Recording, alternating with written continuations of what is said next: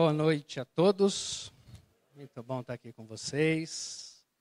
Obrigado, Rodrigo, por ter me chamado, por ter insistido para a gente arrumar essa data. Foi muito bom. E por estar me recebendo aqui tão bem, falando desse jeito. E isso me deixa à vontade e também, ao mesmo tempo, comovido.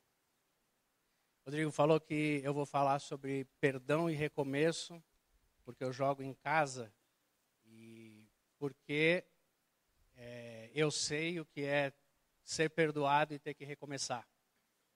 Tantas e tantas vezes na vida. Então, eu acho que eu vou falar para vocês aqui da minha vida, da minha alma, do meu coração, da minha história, daquilo que eu experimentei e aprendi a continuar experimentando, porque é o que me manteve vivo e é o que me faz estar aqui hoje. Acreditar completamente e experimentar os efeitos do perdão e do recomeço. Manso foi a única coisa que você falou que não tem está errado. A Keila está aqui, mas eu não vou deixar ela falar. É, e hoje eu tenho o um microfone, então vai, vamos ficar com essa versão do manso.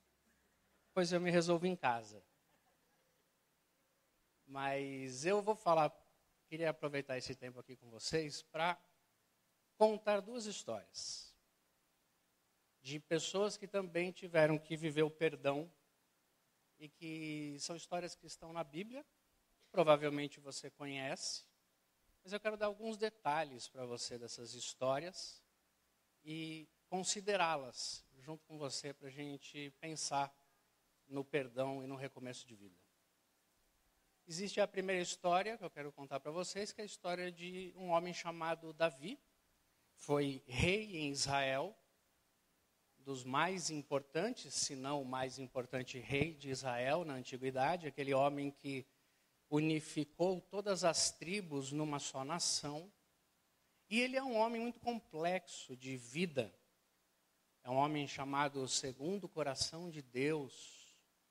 Um homem que conhecia a Deus e a gente vê através dos textos que ele escreveu, das canções que ele compôs, dos salmos que estão registrados para nós aqui na Bíblia.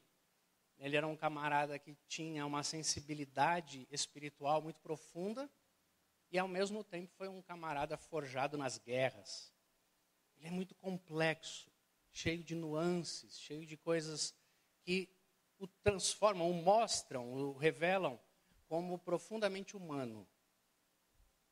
E existe uma história na vida dele que parece contrariar toda essa sensibilidade, toda essa devoção, todo o senso de justiça, todo o cuidado que ele tinha, um homem admirável, mas que, ao final de sua vida pública, quando ele já tinha guerreado todas as guerras que precisava, já tinha unificado o reino, já era um homem hum, conhecido e reconhecido em toda a antiguidade, já era uma pessoa que tinha é, demonstrado o seu poder, a sua bravura. Ele estava descansando das guerras, se aposentou das batalhas, e lá, dos seus aposentos, ele viu a sua vizinha. E quis aquela vizinha para ele, desejou aquela vizinha. Ele, como um rei, ele tinha muitos direitos legais na, na, no exercício do seu reinado. Por exemplo, ele, e de fato exercia esse direito, ele tinha o direito de escolher várias esposas. Ele tinha várias esposas, as teve. Era um direito daqueles dias a um homem como Davi, que era um rei. Assim como era um direito dos nobres, era um direito de homens que tinham posses. Se tivessem condições de sustentar dignamente, eles podiam ter várias esposas. Era um direito. E o Davi tinha várias mulheres e ele podia muito bem chegar na casa de uma família e dizer: Quero casar com sua filha, quero conhecer sua filha, quero que a sua filha seja minha esposa. E isso seria, para qualquer família daqueles dias, um motivo de muito orgulho. Davi tinha direitos, acreditava nos direitos que ele tinha e olhou para uma vizinha. O detalhe muito importante na história é que essa vizinha já era casada. E era, portanto, uma mulher que estava para além do seu direito. Mas ele não se importou com isso. E ele mandou com que essa menina fosse trazida para os seus aposentos, essa mulher casada. E ele então a tomou para si. Ele teve relações sexuais com ela. Não importando se ela queria ou não, não importando qual era a vida que ela tinha. Davi cometeu um, um ato arbitrário e absurdo contra aquela mulher, contra aquela família, contra o seu marido. E não parou por aí. Quando, depois de um tempo, ele recebeu a informação de que aquela mulher estava grávida. E agora ele tinha um problema. Que o marido daquela mulher, ele era um comandante do exército de Israel e que estava na guerra. Portanto, Davi tinha agora um grande problema na vida dele. O que fazer com essa história. Ele tentou resolver essa história, mais uma vez usando da maneira que ele conhecia usar, que era usando o seu direito. Ele era rei. Ele podia mandar trazer alguém da guerra, mandar alguém para a guerra, fazer o que ele quisesse. E ele deu essa ordem: tragam o esposo dela e o levem para casa dele. E a ideia do Davi era: ele vai se deitar com aquela mulher, com a sua esposa, e vai achar que o filho é dele. Vou resolver o meu problema. Acontece que esse homem, ele era um camarada, um, um senso de retidão muito aguçado. E ele mandou dizer para o rei: de jeito algum, eu não vou voltar para minha casa. Eu não vou deixar os meus soldados na batalha e voltar para dormir com a minha esposa, descansar na minha casa, de jeito algum. Enquanto meu, meu grupo estiver em batalha, eu também vou ficar aqui em batalha. Percebendo que aquele homem não iria obedecer à ordem de Davi, Davi então teve outra ideia.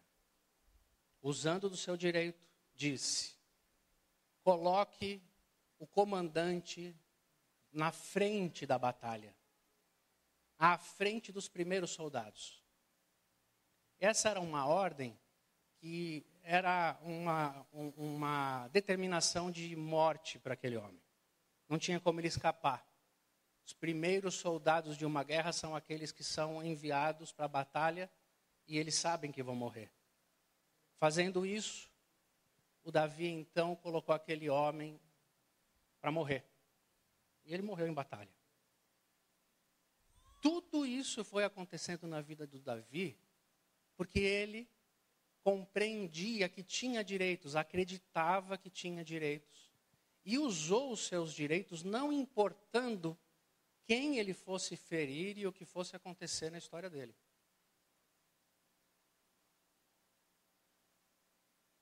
Logo depois, um profeta, amigo de Davi, e esses são os amigos verdadeiros, que são aqueles que apontam o dedo na nossa cara quando precisam apontar e dizer o que está acontecendo de errado. É muito bom termos amigos assim por perto. Gente que diz assim: você está errado.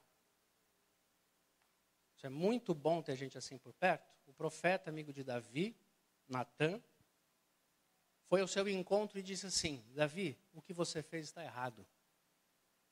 Você tomou para si uma mulher casada, matou o marido dela.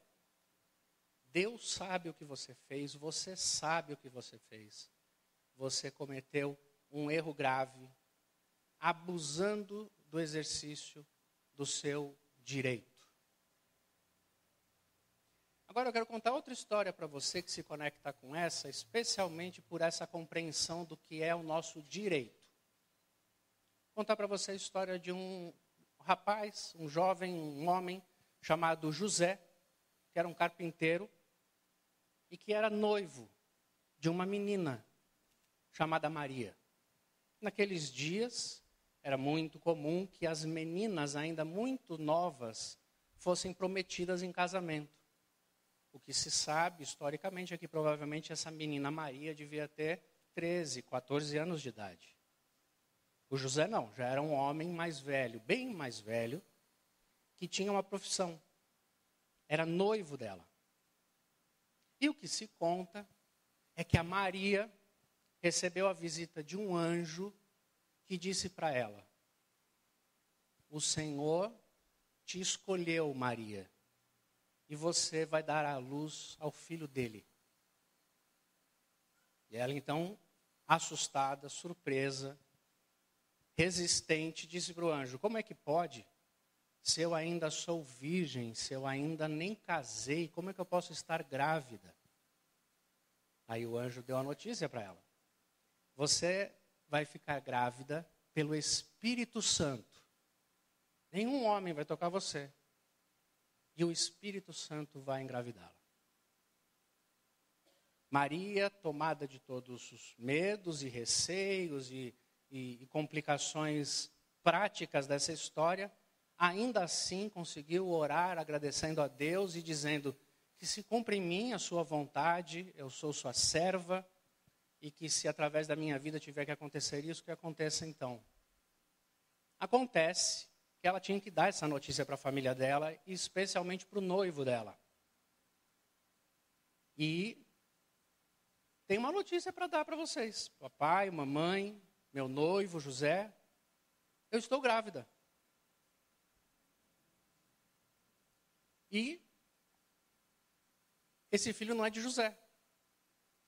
Se nos nossos dias isso ainda é, já, ainda é uma situação difícil de se lidar, tente imaginar essa história nos dias de Jesus, naquela era, naquela época patriarcal, onde, por lei, por direito,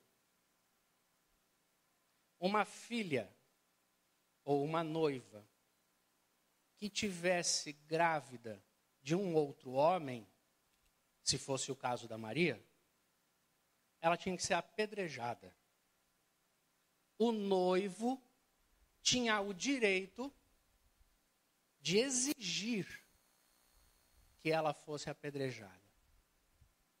Porque o que ela fez foi uma desonra absoluta à sua honra. Mais do que isso, o pai dela deveria levá-la em praça pública, na frente de uma sinagoga, na entrada de uma cidade, onde outros homens estivessem reunidos, e o próprio pai tinha que jogar a primeira pedra. O noivo tinha esse direito de que as coisas acontecessem. O direito é o, o elemento, a experiência, a, a nossa experiência humana que mais nós precisamos compreender em nós para que a gente entenda também o que é o perdão e como é que a gente se relaciona.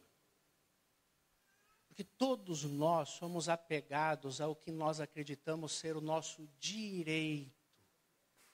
E é por isso que é tão difícil para cada um de nós perdoar, compreender o outro, aceitar o outro. Por isso que é tão difícil. Tudo passa pela nossa compreensão do direito que a gente tem. Muitas vezes, num ambiente familiar, num ambiente de convivência social, num ambiente de convivência religiosa, nós usamos aquilo que acreditamos ser o nosso direito para impor sobre os outros coisas, situações que não são humanas, que não são dignas. Numa sociedade patriarcal, por exemplo, embora a nossa sociedade agora, nos nossos dias, tenha discutido muito sobre isso, mas ainda fazemos parte de uma sociedade patriarcal, há muita opressão que é cometida contra mulheres e crianças em nome do direito do homem. Eu tenho direito. Eu tenho direito de ser servido. Eu tenho direito de reagir desse jeito. Eu tenho direito de ter esse tipo de consideração. Eu tenho direito. Eu tenho direito de agir assim, eu tenho direito. Davi era um homem que estava usando os seus direitos, que ele acreditava que eram seus e que, inclusive, a sociedade os aceitava também. E muitas vezes nós nos relacionamos com as pessoas baseando-nos no nosso direito. E o direito acaba se tornando uma forma muito grande de opressão.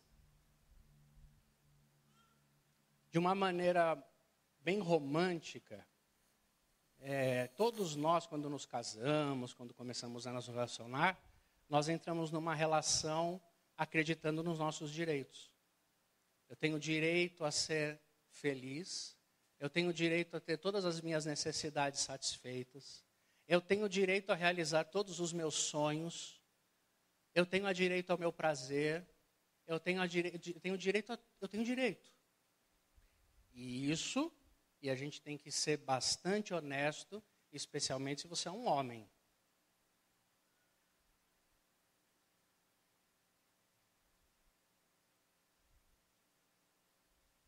De modo romântico,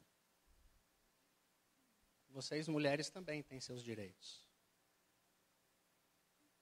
os direitos a, é, a, a viver a fantasia, a viver o romance. Eu tenho direitos. Eu tenho direito de que a vida seja do jeito que eu quero. Eu tenho direito a ter as coisas como eu quero que sejam é, definidas e aconteçam. Eu quero. Eu tenho direitos. E muitas vezes a gente vive em relacionamentos onde duas pessoas estão apenas apegadas ao que elas acham ser o seu direito. Perdoar é abrir mão desse direito. Lá na história de José que eu contei para você, tem um detalhe muito interessante que eu quero que você volte comigo e, e, e, reveja. Se você quiser ir lendo em Mateus capítulo 1, por exemplo. Mas naquela história, depois que a Maria recebeu a notícia e teve que comunicar ao noivo José, o que se conta é que José decidiu que ele iria embora da cidade secretamente. Está escrito isso lá no texto. É um detalhe do texto que muito nos informa sobre o que estava acontecendo no processo deles e no coração do José. José decidiu ir embora da cidade secretamente que, que José decidiu isso? Ora, o, o direito do José era pedir o apedrejamento de Maria. A honra dele foi manchada. Ela tem que ser punida. Ela agiu com desrespeito absoluto contra mim. Mas ele não decidiu isso. Ele decidiu exatamente o oposto disso. Essa decisão de ir embora secretamente já nos mostra que, a princípio, José não acreditou na história dela. O que, convenhamos, nenhuma pessoa normal aceitaria essa história com tanta facilidade. O que, você está me contando, minha filha? Que você estava na sua casa e engravidou do Espírito de Deus. E você quer que eu acredite nessa história? José não acreditou nisso. Ele decidiu ir embora. Ele lidou com uma situação que o machucou profundamente. E ele decidiu que ele ia embora dali. Só que ele decidiu que ele ia embora secretamente. Por que, que ele fez isso? Que no dia seguinte, nas semanas seguintes, o que aconteceria era o seguinte: alguém iria lá na carpintaria, ia procurar José, não ia encontrar, ia achar estranho, está fechado. Ia voltar lá daqui a um tempo, mas cadê José? Ninguém viu na cidade, ninguém sabe onde ele está. O texto diz, eu vou, ele decidiu ir embora secretamente. Ninguém sabe do José, ninguém sabe onde ele está, o que aconteceu? Passa-se uma semana, duas semanas. Começam a achar estranho, começam a procurar ele pelos lugares, até que chegam à casa da Maria, que era noiva dele, para perguntar. E quando começam a, a, chegar mais perto da vida da Maria e da família dela, descobrem que ela está grávida. O que, que aconteceria com toda a cidade? O que, que a cidade falaria? Olha esse José. Ele engravidou a menina e fugiu. Possivelmente isso aconteceria. Por que, que, e que, que isso, e qual é a questão, por que, que isso é importante? Porque a Maria seria morta se a cidade considerasse que ela tivesse traído José. Mas ela seria poupada se a cidade percebesse ou acreditasse que o José tinha ido embora e tinha deixado aquela menina. Porque acreditar na história do Espírito Santo, ninguém ia acreditar. Só depois que José teve essa decisão de fugir secretamente e deixar isso acontecendo, é que o anjo vai aparecer para ele também. O que que o José está fazendo ali? Ele está abrindo mão do seu direito de reparação. Ele está dizendo assim: Eu tenho o direito de pedir que essa menina seja apedrejada. Eu tenho direito a uma justiça que é praticamente uma vingança. Mas ele não quis que isso acontecesse com ela. E para protegê-la, ele decide que ele vai embora. Secretamente. Para ninguém saber o que aconteceu, a história que ele ouviu, e deixar as pessoas suporem o que elas tiverem que supor. O que, que o José está fazendo ali? Abrindo mão do seu direito abrindo mão daquilo que ele acreditava ser o seu direito. O direito que o José estava abrindo mão ali era o direito da reparação, da vingança, daquilo que a gente muitas vezes chama de justiça. Perdoar, para conviver, é precisar abrir mão do direito que a gente acha que tem do direito de ser reparador, o ato do outro, de ser é, é, é, recompensado pelo ato do outro.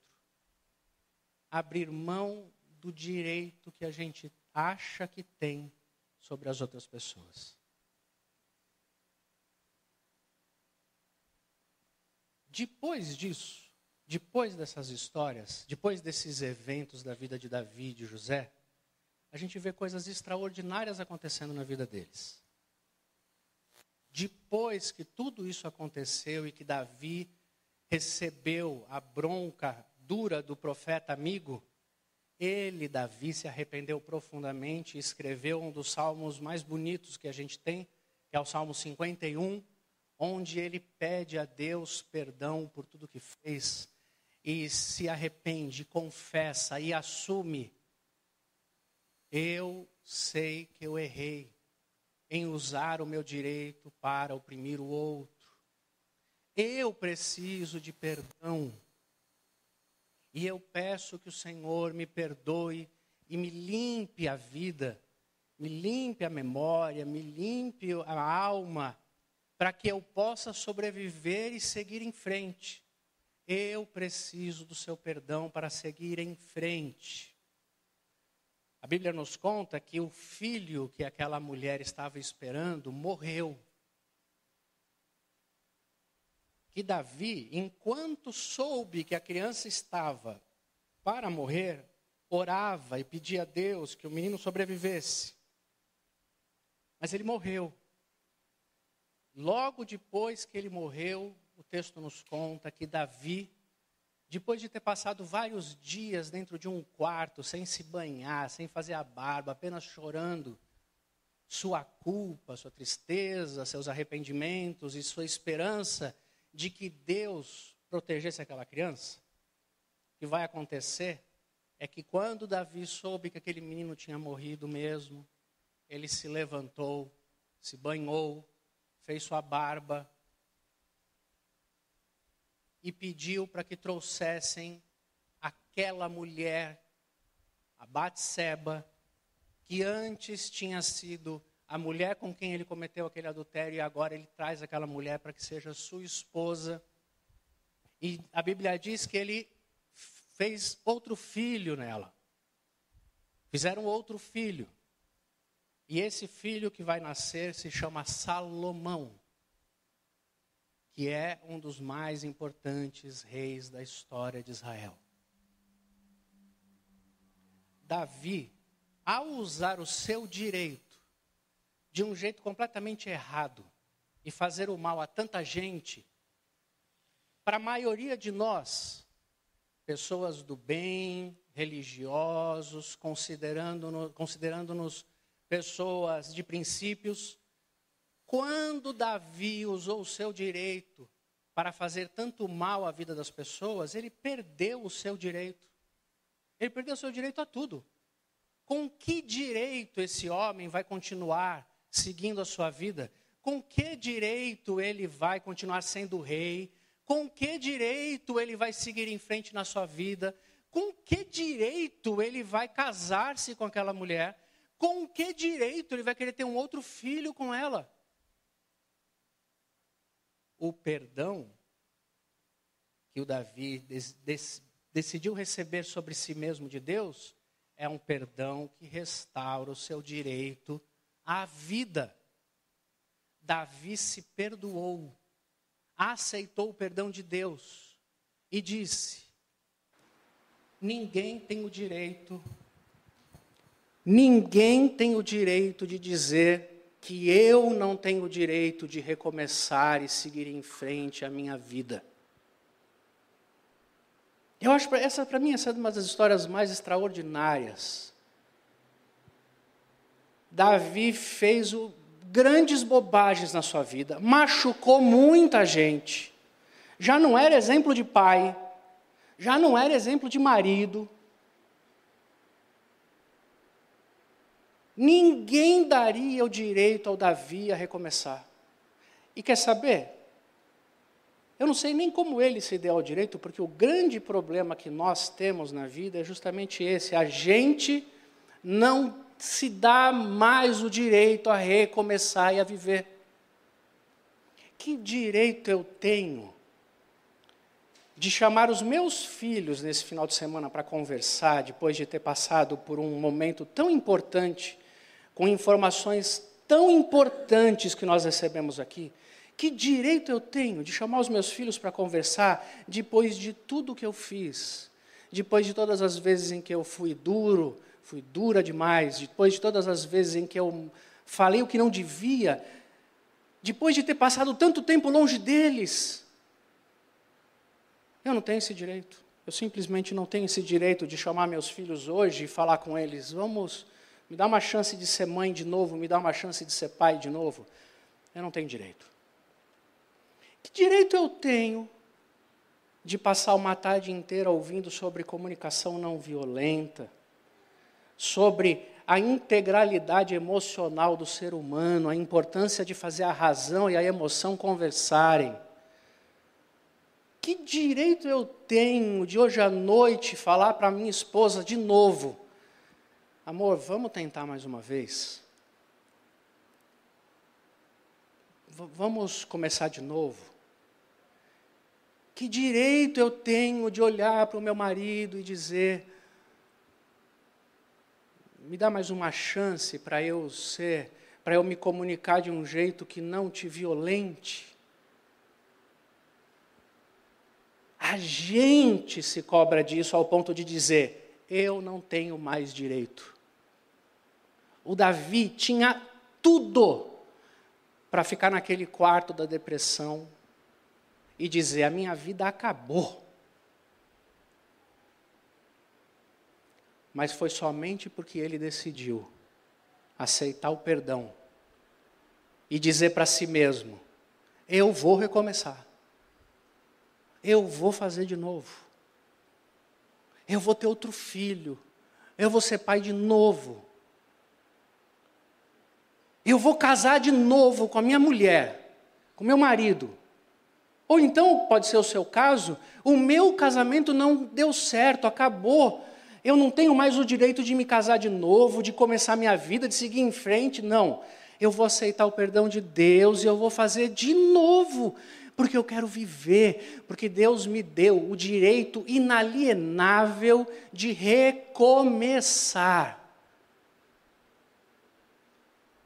Um dos textos mais lindos do Antigo Testamento é o texto que diz assim: As misericórdias do Senhor se renovam a cada manhã.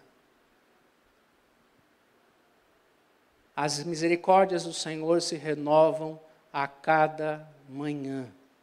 Eu vou começar de novo eu não vou levar em consideração o que até hoje aconteceu na minha vida, porque eu acabei de perceber coisas extraordinárias que antes eu não percebia e agora eu estou percebendo. Eu vou começar de novo.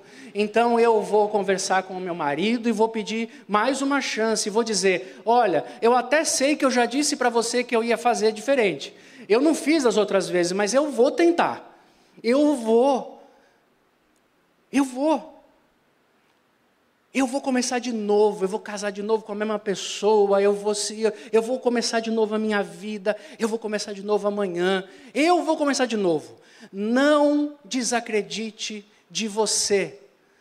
Não permita que você acredite que não tem mais o direito de recomeçar. Quando você recomeça, coisas extraordinárias acontecem a partir da sua vida, do seu recomeço. Não importa quantas vezes você tentou, não importa qual tenha sido o tamanho do, do seu erro, não importa, inclusive, quantas pessoas pensem que você não tem o direito. Se você está aqui nessa igreja e você entende o Evangelho de Jesus, e é por isso que nós estamos aqui, então eu quero dizer uma coisa para você, em nome de Jesus, recomece. Você está livre para recomeçar a sua história e a sua vida. Eu não quero, eu quero como o apóstolo Paulo disse assim. Ele disse: Eu quero conhecer o poder da sua ressurreição eu não quero conhecer apenas a história da ressurreição, eu quero conhecer o poder da ressurreição. E o poder da ressurreição se expressa na minha vida toda vez que eu recomeço. Você pode recomeçar.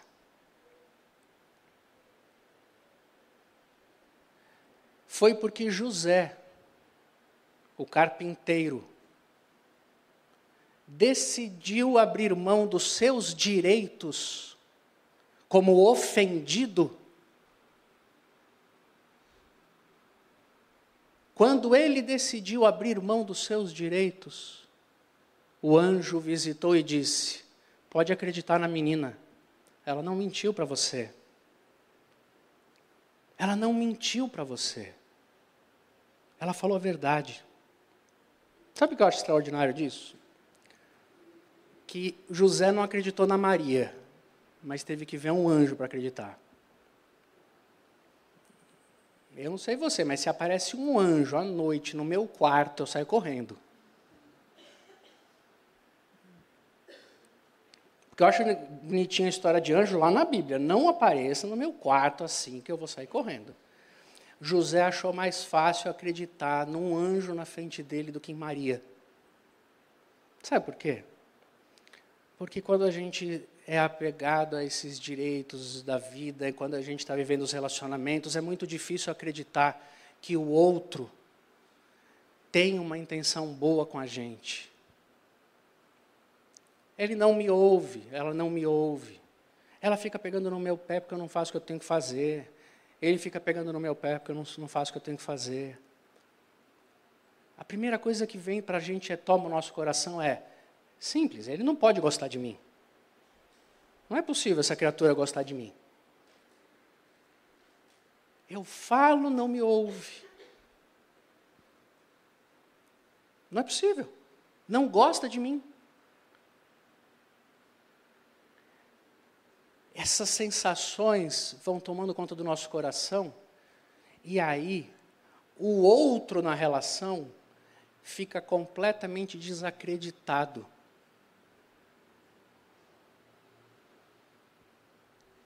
E aí fica muito difícil a gente voltar a ter uma comunicação.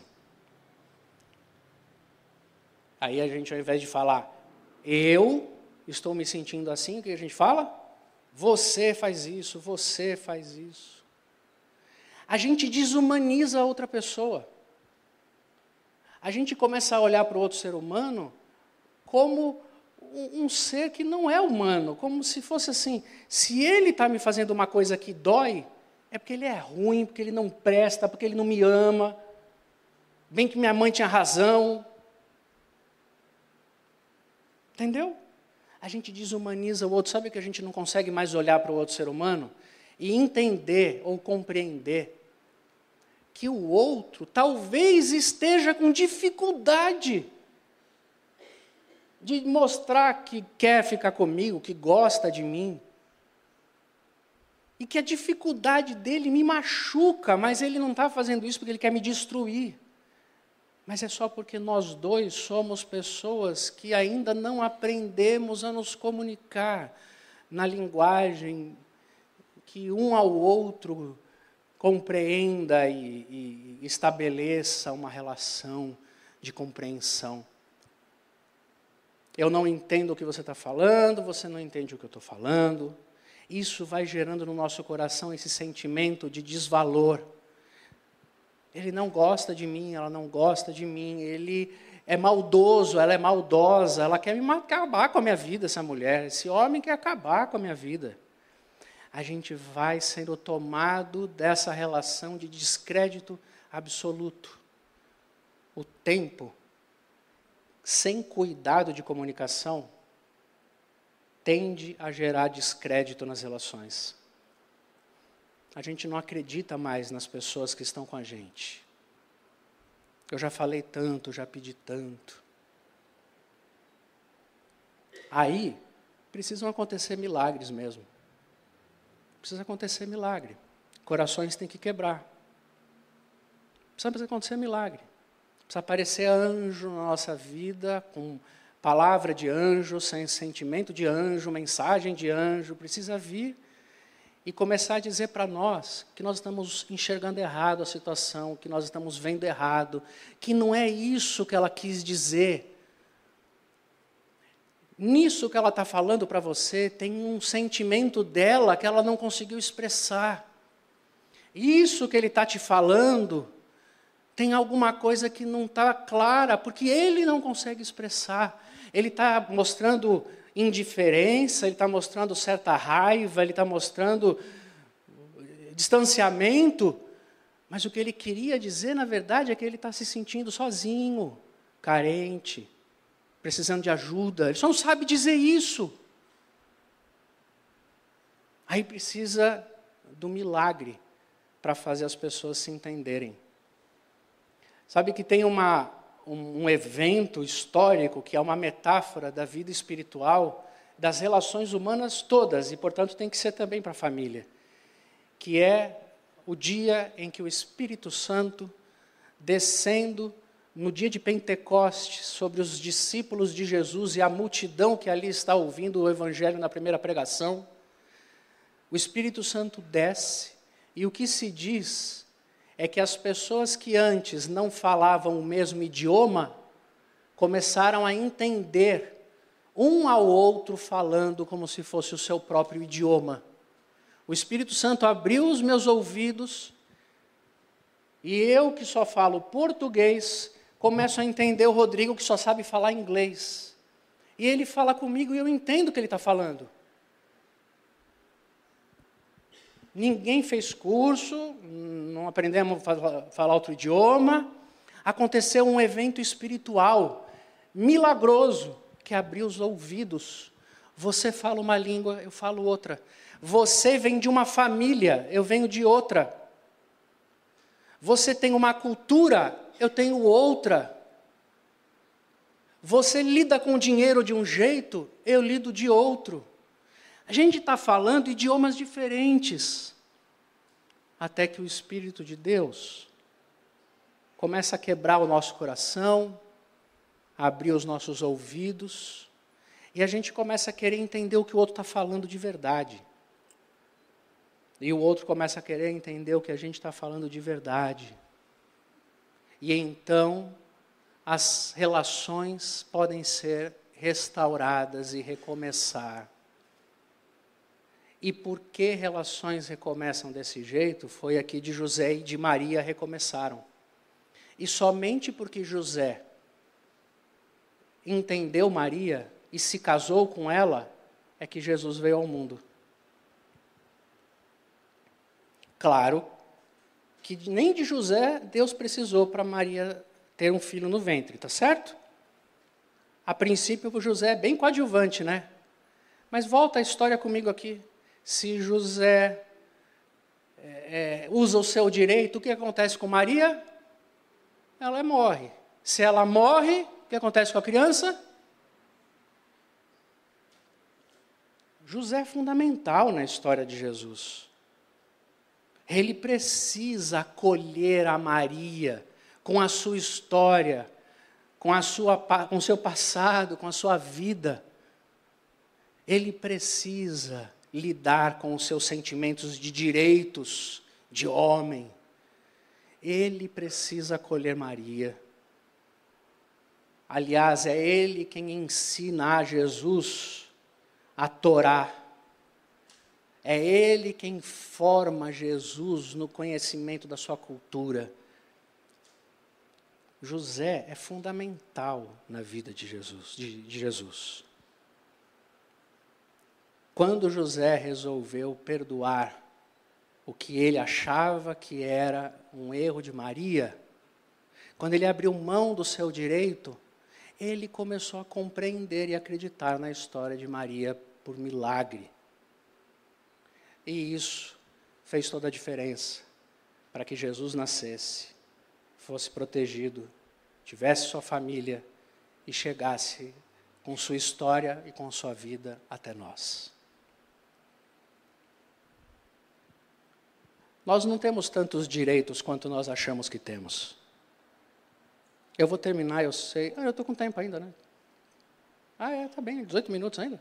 Então, tá beleza eu, nós não temos tantos direitos quanto achamos que temos.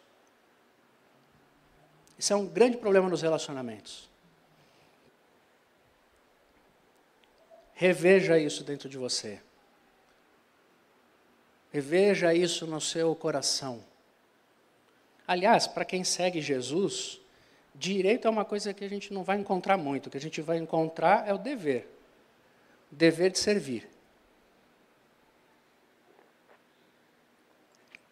Quando dois discípulos disseram para Jesus: Dá-nos o direito de ficarmos sentados, um à sua direita e outro à sua esquerda, ou seja, queremos fazer parte da sua Santíssima Trindade. Jesus falou: No reino de Deus não funciona assim, meu filho. O maior no reino de Deus não é quem se assenta no trono. O maior no reino de Deus é quem serve a todos.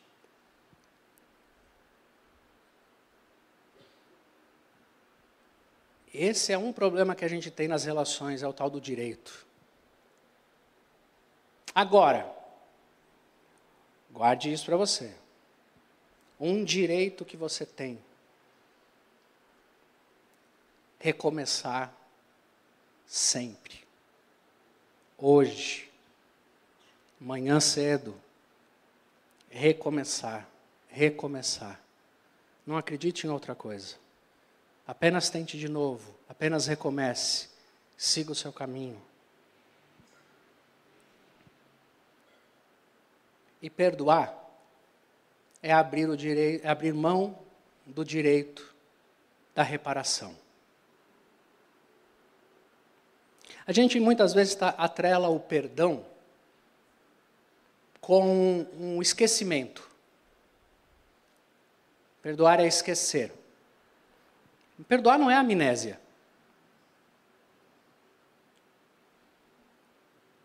Ah, se você ainda lembra disso é porque você não perdoou. Não necessariamente. Pode ser, mas não necessariamente. Ah, mas então o senhor quer dizer que eu posso ter perdoado alguém que me fez mal, mas ainda me lembrar de algumas coisas? Sim, pode. Claro que se você lembra toda hora, o tempo inteiro, o dia inteiro, aí você tem um problema. E você precisa continuar trabalhando no seu coração, porque esse perdão não foi, é, não foi feito aí. Mas se você, vivendo a sua vida, de vez em quando se lembra e dói, normal. Faz parte da vida. De vez em quando você lembra, e mesmo sem dor, vem à memória alguma coisa que lhe aconteceu na vida, você pode ter perdoado. As cicatrizes mostram que um dia nós machucamos e temos uma cicatriz aqui, é uma lembrança de algo que nos aconteceu. Muitas vezes a gente atrela perdão à convivência. Se você não conviver mais com as pessoas que te feriram, então você não perdoou. Bobagem, de jeito algum. Eu posso muito bem perdoar alguém e dizer para mim mesmo, mas se eu continuar perto dessa pessoa, eu vou continuar sendo machucado, ferido, e se eu fizer isso, eu sou um masoquista. Ah, então quer dizer que eu posso perdoar uma pessoa e mesmo assim me distanciar dela? Pode. Foi o que José ia fazer com Maria. Ele abriu mão do direito de justiça, mas foi embora. Até isso é possível no perdão. Porque de vez em quando a gente vive relações que são com pessoas que são tóxicas de verdade. Porque uma coisa é vivermos entre famílias, entre pessoas que têm problemas e dificuldades de comunicação, dificuldades de relacionamento, dificuldades de, de, de é, ações, de afetos, mas que a vida é suportável e digna. E aí eu quero perdoar para continuar convivendo, porque a convivência é digna. Agora, se, se isso não tivesse ficado claro, eu quero deixar bem claro agora. Num lugar onde existe agressão física, psicológica, sexual, você pode até perdoar, mas você não pode viver com aquela pessoa mais. Isso ficou claro? Perdoar não é você continuar apanhando de uma pessoa. Essa história que muitas vezes nos ambientes religiosos nós ouvimos de que a mulher tem que ficar em casa orando por um marido que bate nela, isso é loucura, isso é crime crime. De jeito algum. De jeito algum. Você pode até perdoar essa pessoa que lhe agrediu, mas vai embora. Não aceite ser agredida de modo nenhum. Amém? Procure ajuda desse, dos seus pastores, de um advogado, do seu terapeuta. Se ninguém te ajudar, procure um vizinho mais forte com um cajadão desse aqui para abrir a cabeça desse condenado que te bateu. E, por favor, vá embora. São coisas diferentes. Eu posso, sinceramente, honestamente, perdoar uma pessoa, mas dizer, só que não dá para a gente conviver porque você vai continuar me machucando e essa maneira da gente viver não dá certo e eu não posso, isso não é digno. O que não é perdão? Perdão é passar a vida querendo reparação, vingança daquele que o feriu. Enquanto eu passo no meu caminho dizendo, eu quero que ela pague tudo o que ela fez, eu ainda não perdoei. Eu ainda preciso trabalhar. Eu quero que ele pague tudo o que ele fez. Não houve perdão ainda. E olha que coisa mais maluca. Tem gente que é casado, começa a sofrer no relacionamento, tem gente que é traído num relacionamento conjugal e diz: Eu vou perdoar, vou aceitar meu marido de volta. Mas lá no seu coração diz: agora você vai me pagar tudo que você me fez. Não é assim? E lá no culto do, da, do encontro de casais, eles oraram lá na frente. A irmã recebeu o marido de volta, ele voltou, estamos diante do Senhor, eu perdoei, e ela dá testemunho, eu perdoei, mas lá no coração dela, ela decidiu: eu vou fazer a vida desse camarada um inferno até o final agora, ele vai me pagar tudo o que ele me fez. Isso não é perdão. Isso não é perdão. Perdão é abrir mão do direito que a gente acha que tem de ser reparado, restituído. Perdão é assumir o ônus. E a gente só consegue recomeçar quando faz isso. A gente só consegue seguir em frente quando faz isso. Porque senão a gente se mantém preso ao que aconteceu na nossa história. Perdoar não é fácil. Recomeçar também não. Perdoar o outro, perdoar a si mesmo, nada disso é de fácil. Nada disso. Mas é possível e é necessário. É necessário. Sem perdão, a gente se mantém preso e escravo ao próprio passado e às próprias histórias. Somente com perdão é que a gente tem condição de seguir em frente e restaurar a vida. Perdão sobre mim mesmo, perdão sobre as pessoas com quem eu quero conviver e perdão para aquelas pessoas que eu escolho não viver mais tão próximo, mas que eu preciso liberar para seguir em frente. Que Deus nos abençoe. E eu queria fazer uma oração com vocês, antes de devolver a palavra para o Rodrigo. Vamos orar?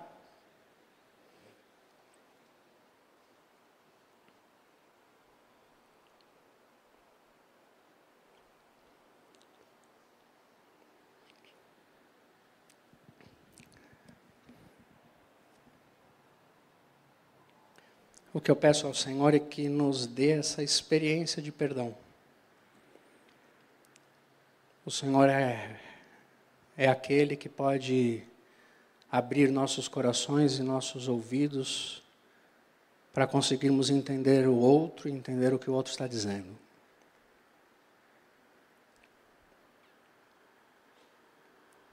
Peço que o Senhor Receba todas as pessoas que aqui estão compreendendo que precisam entregar o seu sentimento de reparação e de justiça, a sua expectativa de justiça.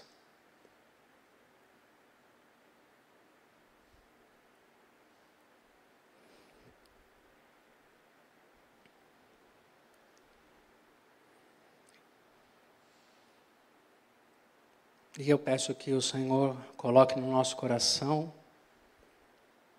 essa fé de que a gente pode recomeçar sempre.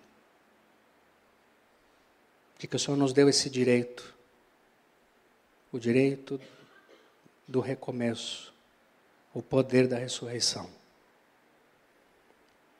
Eu peço isso ao Senhor em nome de Jesus. Amém. Amém. Que Deus nos abençoe.